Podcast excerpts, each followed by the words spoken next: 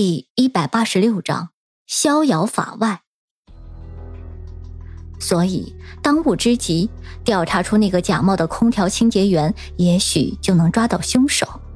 云峰和安然赶紧赶到许天明的小区，可是让他们失望的是，由于许天明的小区太老，马上就要拆迁了，所以小区门口连个摄像头都没有，根本就没有监控可看。而询问小区的保安，更是没有丝毫的印象。安然愁眉苦脸道：“虽然有那个视频，但是似乎并没有什么卵用啊。”云峰低头思索了片刻，突然说道：“电话？什么电话？”安然好奇道。云峰兴奋道：“一般空调维修上门之前，都会打个电话确认，保证户主家里必须有人。”如果凶手冒充空调清洁人员，为了不让许天明产生怀疑，一定做戏做全套，那么上门之前肯定会假装客服打个电话给许天明或者邵美嘉。安然恍然大悟，两个人马上回警局调出了许天明和邵美嘉的通话记录，果然在邵美嘉的电话里有一个陌生人的电话，但是随即经过调查，两人又失望了，因为这个电话号码并没有实名制。而且现在根本打不通，显然是个黑号，对方用完一次就作废了。那么从许天明小区这边得到那个假冒清洁员的线索就断掉了。但是云峰和安然马上又把注意力转到了许真真经常去的酒吧。这个酒吧是个新开业的酒吧，叫做“好想你酒吧”。当云峰和安然提出要看酒吧监控的时候，对方却明确告诉他们，由于酒吧刚开业，监控还没有完全好，昨天才刚刚调试完成，所以一周之前的监控都没有。再一次失望而归，云峰却惊奇地发现，这个凶手非常的狡猾。云峰发现，这个好像你酒吧所在的地方是本市的闹市区。在这条街上面就有三家酒吧，但是凶手之所以选择这里，很明显经过了一番考察。第一，这酒吧是新开的，所以所有人都是新面孔，那么一个陌生人不会引起酒吧里的人注意。第二，就是酒吧没有监控，那么事后警方也就无法找到自己。安然这时却是一脸神秘笑意的说道。你说要和一个小学生见面，场所那么多，这个凶手为什么会选择在酒吧？云峰心中一动，哦，莫非你怀疑这个人就是酒吧的工作人员？安然若有所思的点了点头。两个人马上再次回头要了酒吧的所有工作人员的名单，又是经过两天的调查，但是结果又让人很沮丧。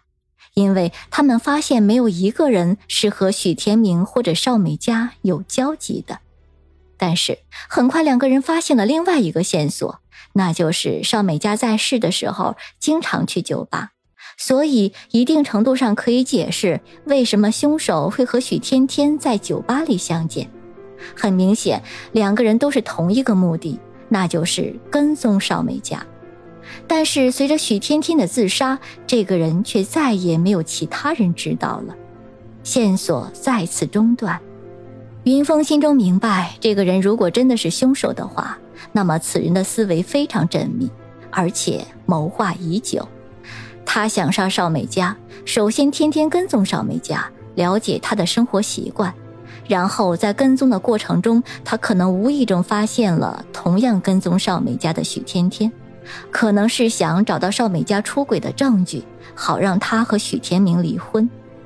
凶手很快就抓住了许天天的心思，于是他将计就计，故意接近许天天，并且取得了他的信任，然后开始利用许天天展开他的杀人计划。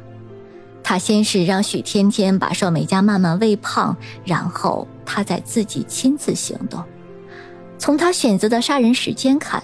他也是经过精心挑选的，因为这段时间本市刚刚经历过梅雨季节，而他去邵美家清洁空调的那一天，第二天就是一个大晴天，所以他知道第二天邵美家一定会去阳台晒被子。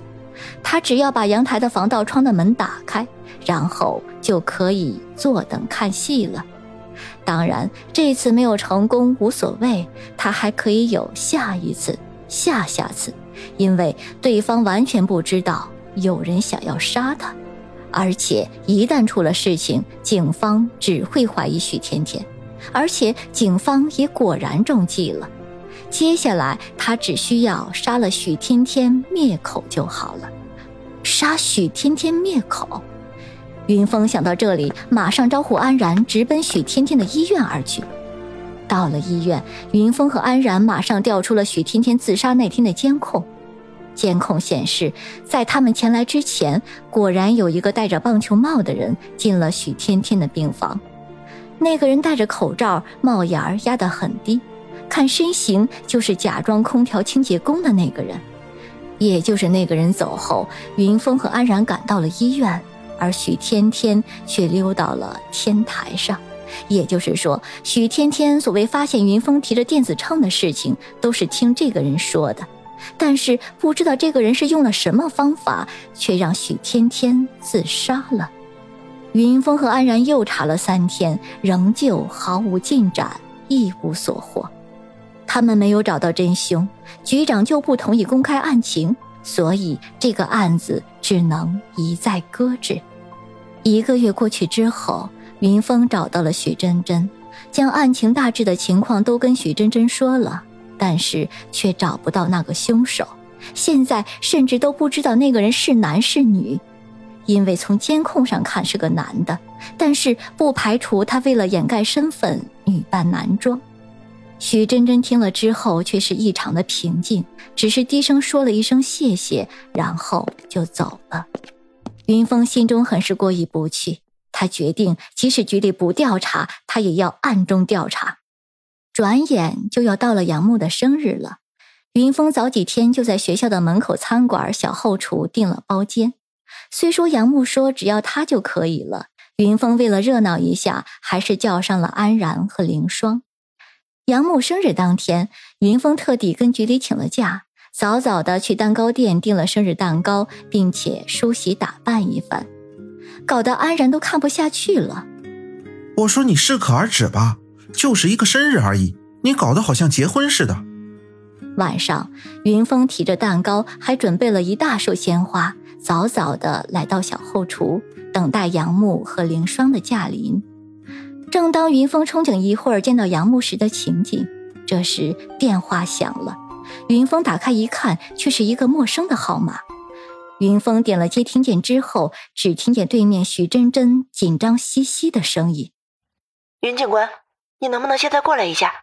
我我在酒吧发现了那个人。”云峰下意识的问道：“哪个人？”“就是利用我姐姐杀人的那个人啊！”